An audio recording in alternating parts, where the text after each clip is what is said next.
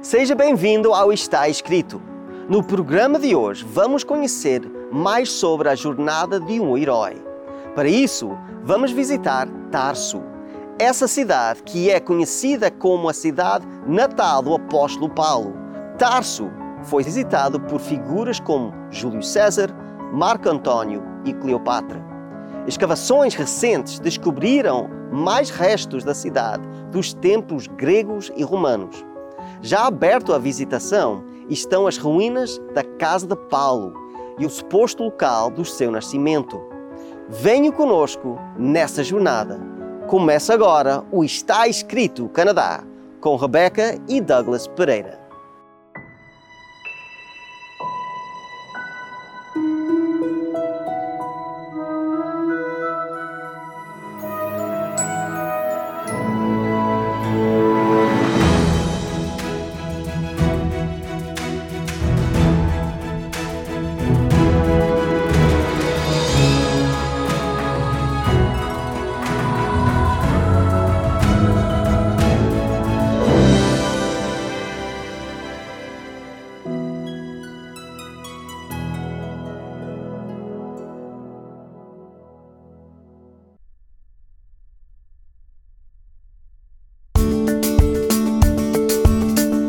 Situada hoje a 16 quilômetros da encosta do mar, Tarso se via como uma cidade portuária por causa do rio Sindnus, hoje Tarsus Caiui, que passa por Tarso a caminho do mar.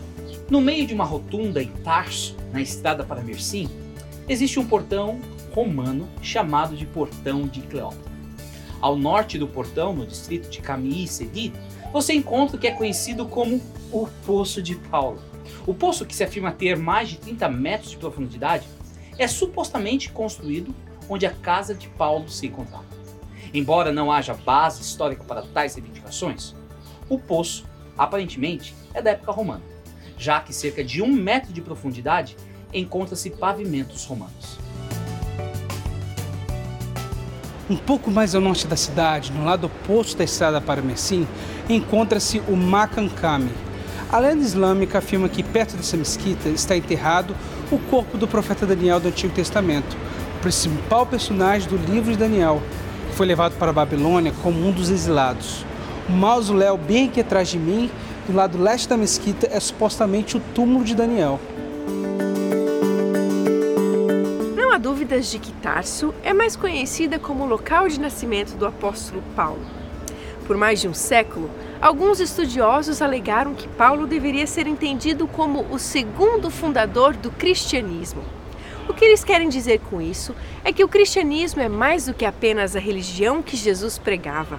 É também a religião que se prega sobre Jesus. E mais do que qualquer outra pessoa, foi o apóstolo Paulo que mudou a ênfase do cristianismo da proclamação de Jesus para a proclamação sobre Jesus pode-se de fato sugerir que sem Paulo, o cristianismo como conhecemos hoje nunca teria sido possível.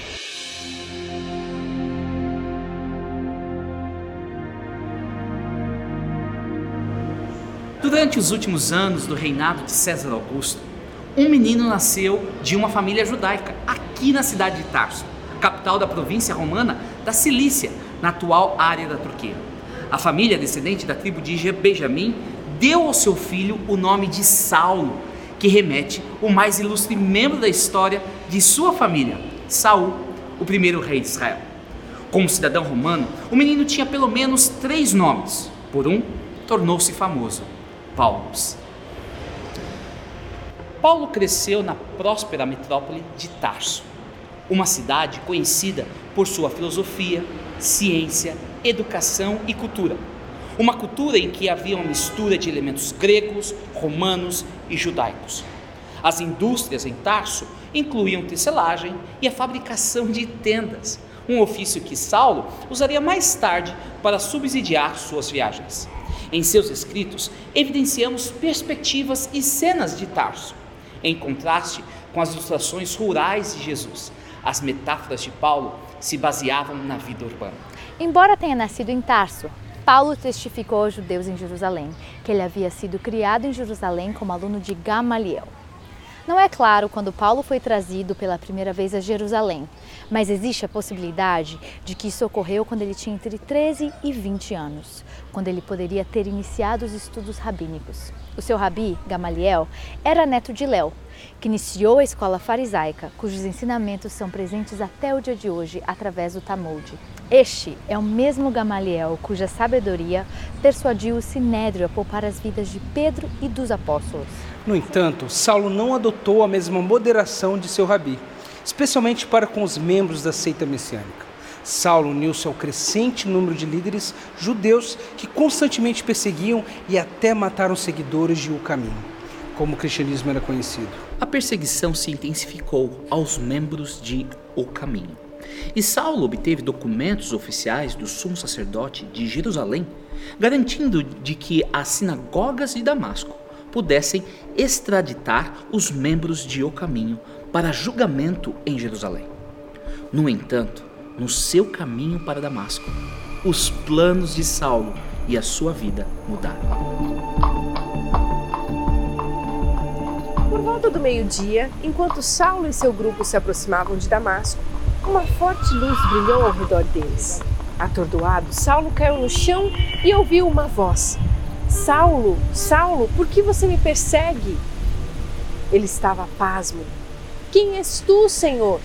Ele perguntou, sem saber o que havia jogado no chão. Então ele ouviu: Eu sou Jesus a quem você persegue. Levante-se, entre na cidade. Alguém lhe dirá o que você deve fazer. Os companheiros de viagem de Saulo viram a luz e ouviram os ruídos, mas não conseguiram entender o que estava acontecendo. Enquanto ajudavam Saulo, descobriram que ele não podia ver nada. Eles tiveram que guiá-lo pela mão o resto do caminho até Damasco. Saulo não comeu ou bebeu por três dias. Embora não esteja claro se este foi um jejum autoimposto ou resultado de um trauma. Em um desses dias, ele experimentou outra visão em que um homem veio até ele, colocou as mãos sobre ele e orou. Então a visão se tornou realidade. Um homem chamado Ananias veio e orou por Saulo. Foi assim que o historiador Lucas descreve o que ocorreu em seguida. Algo como escamas caiu dos olhos de Saulo. Saulo não apenas ganhou a sua visão de volta, mas também uma nova perspectiva religiosa. Ele estava convencido de que Jesus, o itinerante nazareno que foi executado, estava vivo e o chamou para um serviço especial. Surpreendentemente, Saulo, um judeu devoto e etnocêntrico, agora acreditava que sua missão de vida era falar sobre Jesus para não-judeus. Saulo submeteu-se ao batismo, o rito da iniciação para os seguidores de O Caminho. Então, ele desapareceu na Arábia por três anos Saulo permaneceu desconhecido e desacreditado pelos adeptos de O Caminho, na Judéia. Rumores afirmavam que a conversão de Saulo não era genuína, era uma artimanha inteligente para descobrir mais membros do caminho e mandá-los para a prisão. José de Chipre, conhecido como Barnabé, conseguiu apresentar Saulo aos líderes da igreja. Durante esses anos, a vida de Saulo estava em constante perigo. Em duas ocasiões, judeus devotos, talvez ex-colegas, tentaram matá-lo. Em meados dos anos 40, o caminho tinha se espalhado para o norte até a região de Antioquia, na Síria. Barnabé, um dos líderes, viajou para Tarso para buscar Saulo. Juntos, passaram um ano ensinando os recém-convertidos aqui em Antioquia. Os líderes aparentemente impressionados com o trabalho de Saulo e Barnabé com os conversos gregos determinaram que eles deveriam levar a mensagem de Cristo a Chipre e a Ásia Menor. Vários aspectos desta viagem merecem destaque. Primeiro, Saulo começou a usar seu nome romano, Paulus. Em segundo lugar, no início, talvez em Chipre, Paulo se tornou o líder da missão. Ele voltou para Antioquia e de lá foi para Jerusalém, para aquilo que é conhecido como o Concílio em Jerusalém, para discutir uma questão teológica importante. O concílio emitiu um decreto afirmando que os cristãos gentios não tinham que observar as tradições judaicas. Com essa questão resolvida, Paulo convidou Barnabé para outra jornada para ver como os novos conversos estavam. Barnabé insistiu em levar João Marcos, um dos primeiros companheiros de sua primeira jornada, mas Paulo não concordou. João Marcos os abandonou na primeira viagem e, segundo Paulo, ele não deveria fazer parte da segunda viagem. Paulo e Barnabé argumentaram sobre a questão e decidiram se separar. Barnabé e João Marcos partiram para Chipre. Paulo tomou um novo parceiro, Silas, e foi para Síria e Cilícia. Paulo e Silas começaram o que é conhecida como a segunda viagem missionária de Paulo. Ao longo do caminho, Paulo tomou um novo converso chamado Timóteo. Mais tarde, Lucas, um médico grego que escreveu a história do movimento cristão, também se juntou ao grupo. Paulo permaneceu por um longo período na grande cidade de Corinto, onde o tratamento que recebeu na sinagoga o levou novamente a começar a trabalhar entre os gregos. Paulo retornou então para Antioquia, esta cidade. Então ele começou a partir daqui a sua terceira viagem missionária. Ele estabeleceu residência em Éfeso por mais de dois anos, cerca de 52 a 54 depois de Cristo. Então ele foi para Jerusalém e, em parte, ele queria entregar um fundo de alívio que ele havia coletado com as igrejas gentias para os cristãos de Jerusalém que enfrentavam dificuldades. Mas Paulo era realista e sabia que sua reputação entre os judeus na Judéia provavelmente o levaria a mais perseguições e talvez a prisão. Quando seus amigos tentaram dissuadi-lo, ele avançou. Ele disse que se sentiu guiado pelo Espírito de Deus a ir a Jerusalém para que ele pudesse terminar a corrida e completar o ministério que o Senhor Jesus me confiou, de testemunhar do Evangelho da graça de Deus. Paulo e seus companheiros chegaram em Jerusalém por volta do ano 57 d.C. Estando em Jerusalém, Paulo foi capturado e os líderes judeus estavam prestes a matá-lo quando as tropas romanas apareceram e prenderam Paulo, acorrentando-o nos anos seguintes, ele foi arrastado de um legislador romano até outro. Mais tarde, a pedido dele, foi levado para Roma. Em Roma, Paulo ficou preso em prisão domiciliar e convidava judeus a irem até a sua casa. E lá, que ele fazia? Estudava a Bíblia com eles. Não conhecemos o resultado final da audiência oficial de Paulo, que provavelmente ocorreu em 62 d.C. A tradição diz que ele foi martirizado por espada durante a perseguição de Nero. O pregador P.T. Forsyth disse uma vez: Você deve viver com as pessoas para conhecer seus problemas e viver com Deus para resolvê-los. Paulo, através de sua vida e cartas, atingiu todo um império, compartilhando sua alma e a mensagem de Cristo com judeus e gregos, homens e mulheres. Tornei-me tudo para com todos, para de alguma forma salvar alguns. Paulo foi um instrumento poderoso nas mãos de Deus. A influência de Paulo sobre o cristianismo e, portanto, para a história mundial pode ser vista em pelo menos cinco áreas. Primeiramente, através da perseguição. Na verdade, a perseguição ajudou a espalhar a palavra de Deus em todo o Império Romano.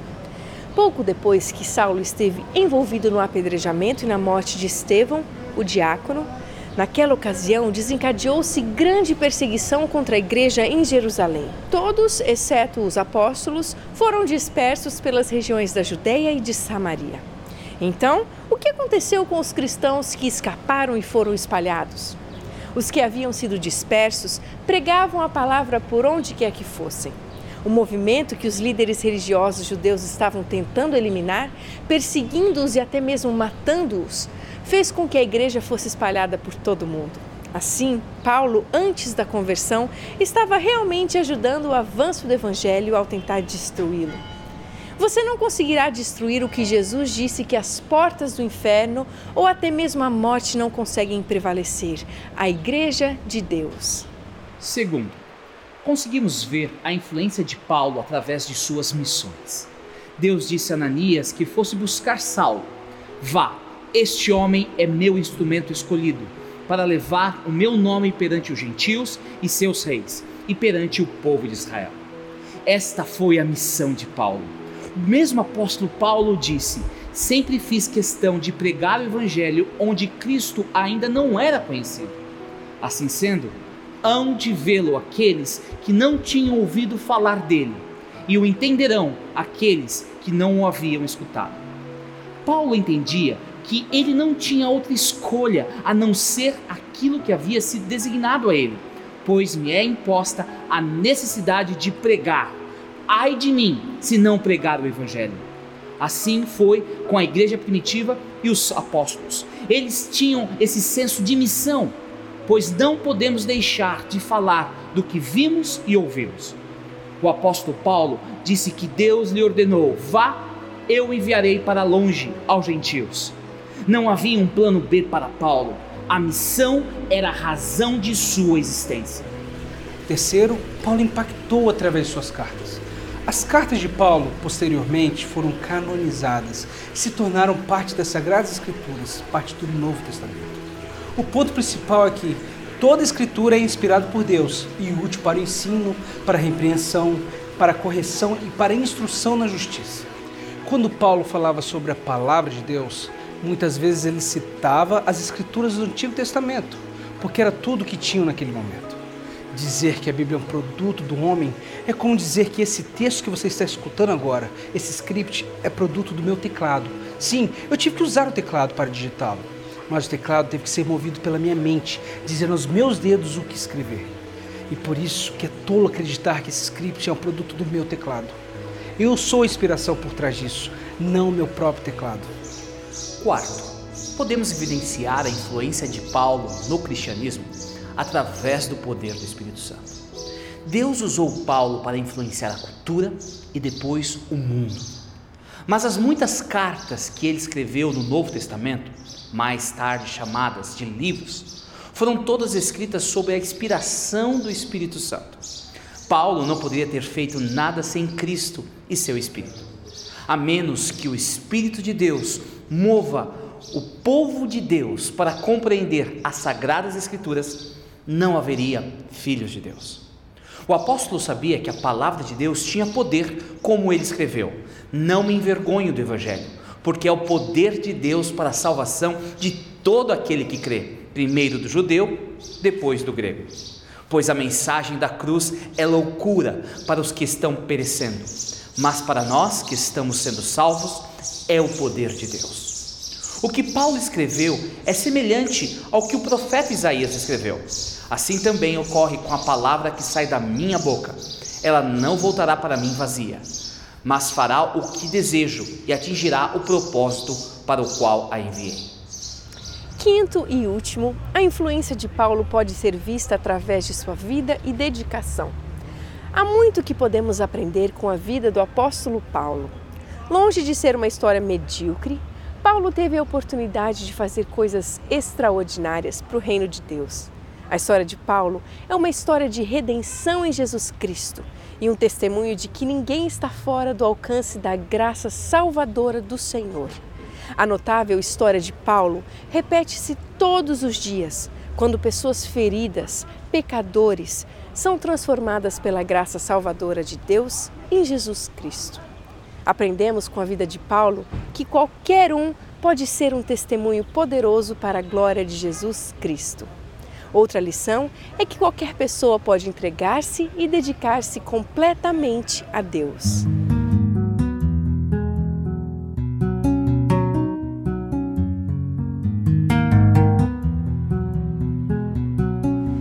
Em outro dia, eu encontrei uma descrição que poderia ser minha.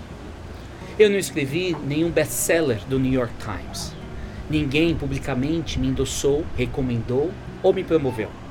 Eu não dou palestras em grandes convenções, não participei de um TED Talk, nenhum edifício, rua ou hospital foi batizado em minha homenagem. A minha família não é expressiva socialmente e não vem de uma longa linhagem de pessoas importantes. E eu posso afirmar que está tudo bem. Realmente está tudo bem. Por quê? Porque Deus não se impressiona pelo meu currículo. Deus ri de qualquer tentativa minha ou sua de provar nossa importância, dignidade. Nossas realizações não justificam nossa existência. Nossos triunfos não nos fazem merecedor de qualquer grandeza. Deus não está impressionado com quantos seguidores nós temos, muito menos com quantos likes recebemos ou quantas vezes fomos retuitados. A realidade é que Deus usa as pessoas comuns de maneiras extraordinárias para sua glória. Deus escolhe deliberadamente vasos imperfeitos, aqueles que foram feridos, aqueles com limitações físicas ou emocionais. Então, ele os prepara para servir e os envia com suas fraquezas ainda evidentes, para que sua força possa ser perfeita na fraqueza. Deus usou Pedro, que tinha um temperamento difícil. Raabe, que era uma prostituta. Davi, que teve um caso. Deus usou Noé, que ficou bêbado. Sara, que era impaciente. Elias, que era deprimido. Deus usou Abraão, que era idoso. Ruth, que era estrangeira. E Paulo, que era um assassino. Da mesma forma que Deus usou todos estes e muitos outros, Ele pode e quer usar você. Ele está convidando para ser os seus braços, os braços de Deus, as suas mãos, a sua boca, para que o mundo conheça que Deus é o Senhor. Deus não chama o qualificado, ele qualifica aquele a quem chama.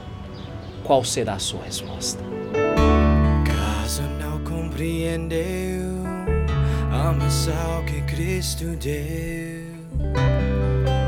O que Ele espera de você. Canto outra vez repito a lição. Tome para si e não a passe para alguém. Antes que ela esteja dentro do seu coração. Antes que ela se transforme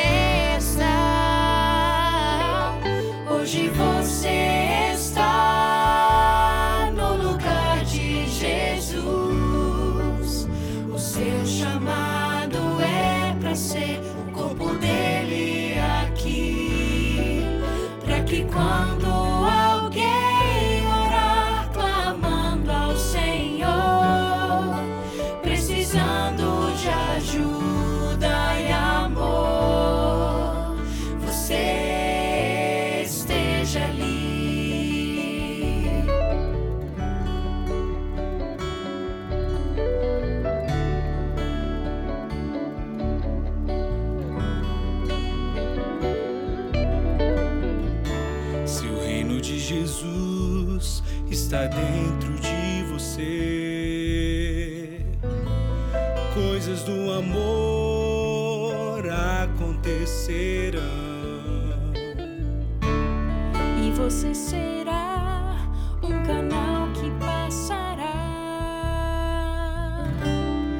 muitas bênçãos pra tocar ao outro então. A missão é essa ser a extensão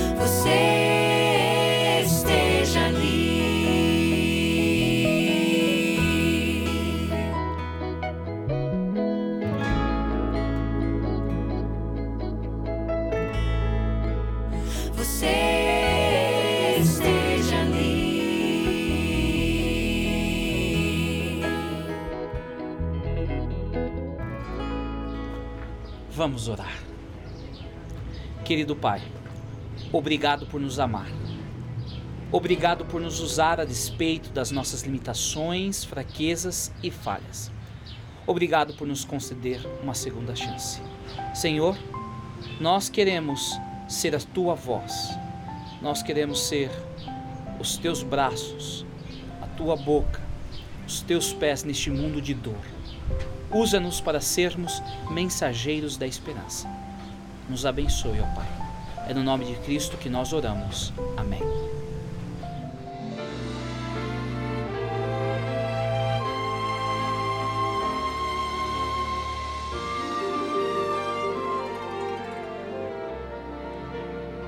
Vocês querem mais fé na vossa vida? Nós temos um DVD para vocês, O Sentido da Fé. Vocês podem receber completamente grátis. É só nos contatar com a informação que vai ser dada agora. Visite o nosso website www.estaescrito.ca. Lá você terá acesso ao programa de hoje, a todos os programas em nosso arquivo e poderá solicitar gratuitamente nossa oferta de hoje. Se desejar, solicite sua oferta gratuita escrevendo para nós. Está escrito Box 2010, Oshawa, Ontário, L1H 7V4 ou envie e-mail para info@estaescrito.ca. Se preferir, você pode telefonar para 1-800-717-2973. E lembre-se, nosso website é www.estaescrito.ca.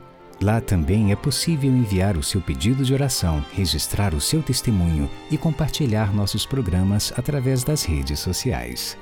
Agradecemos as cartas recebidas, todos os pedidos de oração e também o apoio financeiro. Foi tão bom estar aqui hoje com vocês, mas vamos continuar na próxima semana nesta jornada. Até lá, lembrem-se que está escrito: nem só de pão viverá o homem, mas de toda a palavra que sai da boca de Deus.